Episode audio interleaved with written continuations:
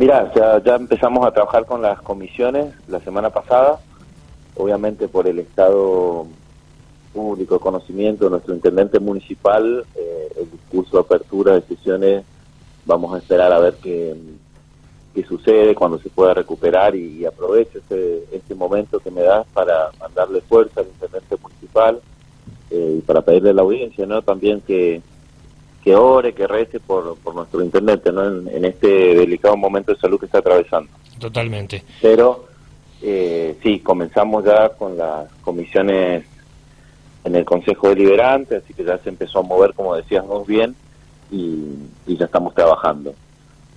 Por lo que me preguntás de las usurpaciones de los terrenos, efectivamente nosotros solicitamos mediante un proyecto de decreto que la Municipalidad de San Rafael informe el estado un expediente que es del año 2019, cuyo asunto está titulado Usurpaciones en, de terrenos en el Niwil.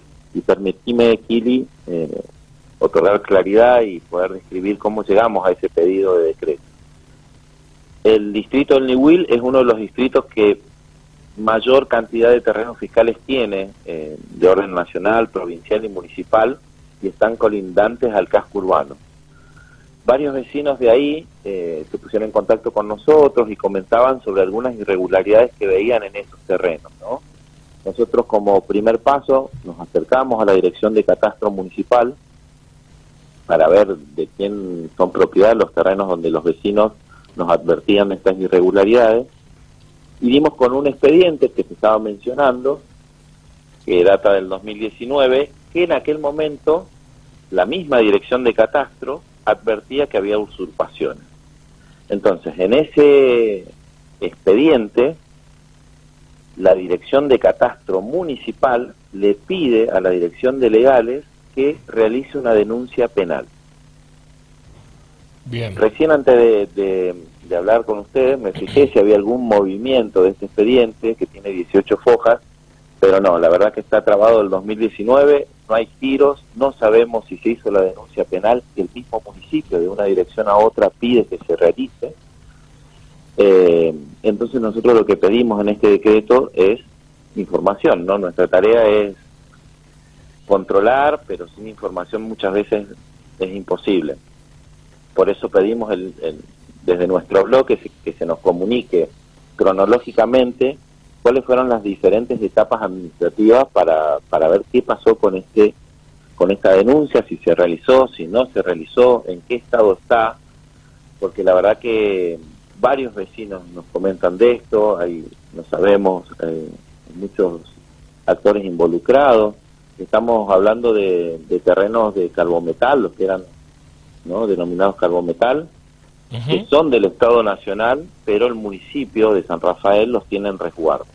Ahí hay gente viviendo. Lo que no sabemos cómo le otorgaron esas viviendas, si hay algún contrato, eh, y después terrenos en, los barrios denominados La Menta, El Bajo, el barrio Copén, que también pertenecen al Estado Nacional y se ven frecuentemente personas del distrito y de otros lados limpiando, cortando forestales, cercando y hasta gente construyendo. Entonces nosotros estamos, la verdad, preocupados y estamos solicitando esa información. Sí, no, totalmente. O sea, lo que se busca es que se esclarezca, ¿no? El tema, ¿no? No, estamos hablando de, que sea una cuestión de que, no necesariamente la gente debería estar allí, porque si existiera algo legal no habría ningún problema, ¿no?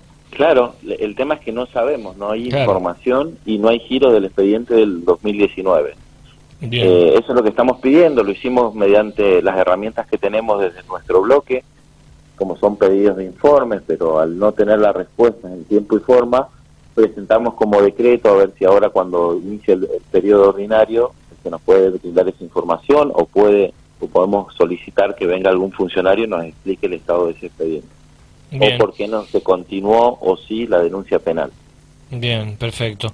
Eh, Pablo, con respecto, bueno, a esto sabemos que es una cuestión que si empezamos a ver por otros lugares también ya ha tenido su antecedente, ¿no? El tema del cuadro nacional, el cuadro Venegas, el tema de la usurpación de diferentes terrenos y, y lamentablemente, ¿no? Porque hablamos de, mucha gente y esto no, no pasa solamente aquí en San Rafael, pasa en Malargüe, ha pasado en Alvear, ha pasado pasa en cualquier lugar de Argentina, ¿no? La, la falta de vivienda y también algunas veces falta de control, digamos, ¿no? Eh, termina pasando esto. Tal cual. Lo que no podemos estar discutiendo es si la propiedad privada hay que garantizarla o no, ¿no? Una duda que hay que garantizar la propiedad privada y nadie puede ir a tomar algo que no es, suyo.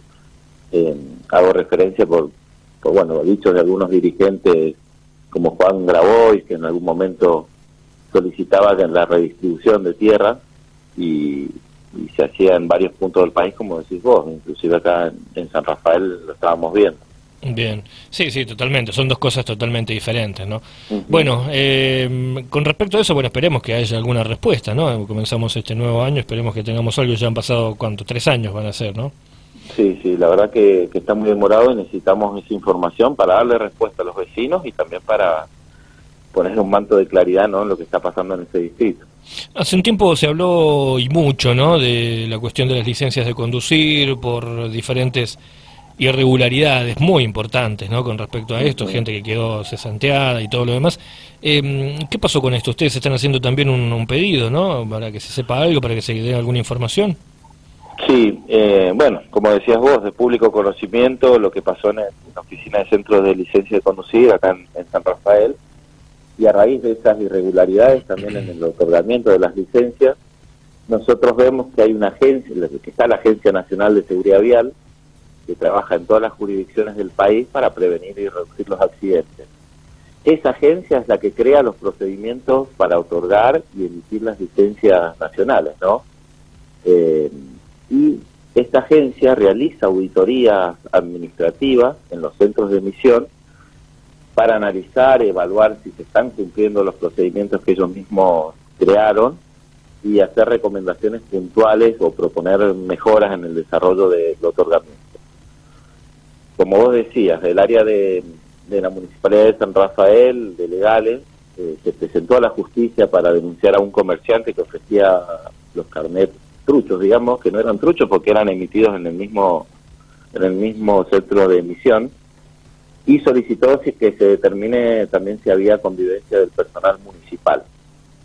Nosotros lo que estamos pidiendo que esta agencia que realiza auditoría eh, realice la, eh, veríamos con agrado nosotros que realice una auditoría administrativa acá en el Centro de Licencias de Conducir y que comunique los resultados, además de informar si ya había realizado auditorías en el Centro de Emisión de San Rafael y los resultados de las mismas. Eh, creo que la transparencia ¿no? en la gestión pública es un derecho que tenemos como sociedad y, bueno, creo que esto eh, traería también claridad, ¿no? Estamos hablando de, transparencia en, las dos cosas que me preguntaste puntualmente. Sí, totalmente.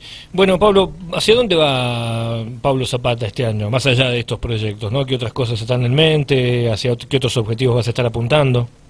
Mira, como siempre nosotros tratamos de, fue uno de los primeros proyectos, lo comenté varias veces en esta emisora, de tratar de, tener toda una gestión orientada a los 17 Objetivos de Desarrollo Sustentable, que es una agenda 2030 de la ONU, donde se piensa en global pero se actúa local. En 17 objetivos puntuales, por ejemplo, el objetivo número 13, que es acción por el clima, presentar proyectos para que hagan, eh, por ejemplo, acá en San Rafael se presentó un comité de cambio climático, que también estamos trabajando en comisiones para ver si, si puede salir y todos los proyectos que estamos presentando que estén orientados con esa agenda que te digo que es global, pero si lo podemos hacer localmente, como lo hacen varios municipios de Mendoza, sería ideal. Y trabajando también por proyectos de seguridad, por eh, que también es una preocupación que tienen acá varios vecinos. Nosotros presentamos proyectos en la materia y bueno, tratar de trabajar bien las comisiones para que puedan salir esos proyectos. Muchas veces los proyectos que presentamos quedan trabados en comisiones, en las comisiones donde se reúnen con otros colegas, a veces de nuestro partido, a veces no, y, bueno, se trata de poner mejoras, adornarlo un poquito más para que vaya al recinto y lo podamos votar.